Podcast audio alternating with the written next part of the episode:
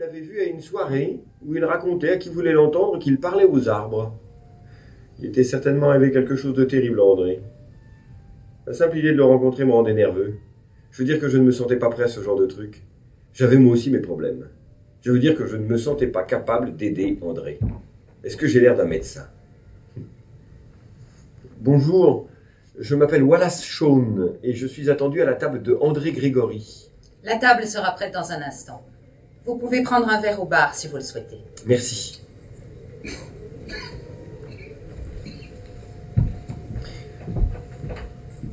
Quand j'ai appelé André, il m'a suggéré de nous retrouver dans ce superbe restaurant. J'étais très surpris car je connaissais sa tendance à l'ascétisme, même si tout le monde savait qu'il devait bien cacher son argent quelque part. D'ailleurs, comment pouvait-il s'envoler pour l'Asie tout en continuant à subvenir aux besoins de sa famille? La raison de ce dîner. Oui, c'est un ami, George Rasfield, qui m'a téléphoné et qui a insisté pour que je rencontre André. En promenant son chien dans un coin malfamé de la ville, il était tombé sur André adossé contre un immeuble et qui pleurait. André avait expliqué à Georges qu'il venait juste de voir Sonate d'automne de Bergman et qu'il avait été pris par une irrésistible envie de pleurer en entendant le personnage joué par Ingrid Bergman dire J'ai toujours pu vivre dans mon art, mais jamais dans ma vie. Wally. Mon Dieu. Tu as l'air en pleine forme. Je suis dans une forme terrifiante. Bonsoir, monsieur. C'est un plaisir de vous revoir. Merci, bonsoir. J'étais très nerveux, je savais pas si j'arrivais à supporter un repas tout entier avec lui. Alors on a parlé de choses et d'autres. Il m'a parlé de Jerzy Grotowski, le fameux metteur en scène polonais. C'était un ami et une sorte de gourou pour André. Lui aussi avait fui le théâtre. Grotowski aussi est un personnage des plus étranges. Un jour il était obèse et le lendemain il était mince comme un fil et se laissait pousser la barbe. Votre table est prête, si vous voulez vous asseoir. Oh, Oh merci.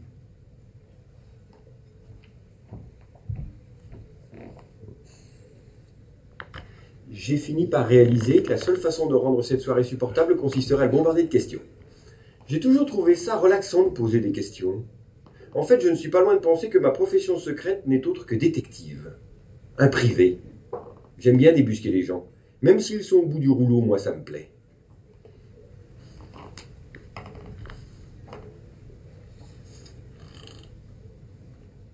Euh, au fait, il est toujours maigre. Quoi? Grotowski, il est toujours maigre. Oh, absolument. Nous pourrons nous passer de ça, je crois. Euh, ça, c'est quoi? Sept crevettes à la nage.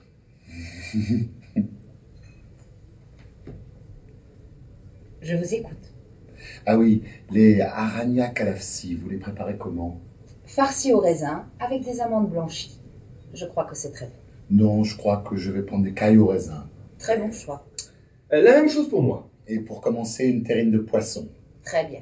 Euh, c'est quoi Une sorte de pâté très léger avec du poisson? Il y a des os dedans? Pas d'os, c'est sans risque. Bromberova Palevka, c'est quoi? C'est une soupe de pommes de terre. Excellente. Très bien, ça me va. Merci. Merci. Puis nous avons parlé un moment de mon travail, de ce que j'écrivais, de ce que je montais, de ma petite amie Debbie, de sa femme Chiquita, de ses deux enfants, Nicolas et Marina. J'ai tout de même fini par lui demander ce qu'il avait fait ces dernières années. Au début, il semblait un peu hésitant, mais je n'ai pas lâché prise. Et il a fini par répondre. C'était il y a plus de cinq ans. Grotowski et moi, nous marchions le long de la 5e avenue, on papotait, et c'est là qu'il m'a demandé de venir enseigner en Pologne cet été-là, diriger un workshop pour acteurs et metteurs en scène. Et je lui ai répondu que je ne souhaitais pas venir parce que je n'avais rien à enseigner. Je n'avais plus rien à dire, je savais plus rien, plus rien à enseigner. À mes yeux, ces exercices ne voulaient plus rien dire. Travailler des pièces sur une scène me semblait grotesque et je ne savais pas quoi faire. Je pouvais tout simplement pas y aller. Alors, il m'a dit, et pourquoi ne pas me dire ce qu'il te faut pour diriger cet atelier, même si c'est exagéré, peut-être que je pourrais te le donner. Alors, je lui ai répondu, si tu peux me trouver 40 femmes juives qui ne parlent ni anglais ni français, ou des femmes qui traînent depuis longtemps au théâtre, mais qui souhaitent le quitter.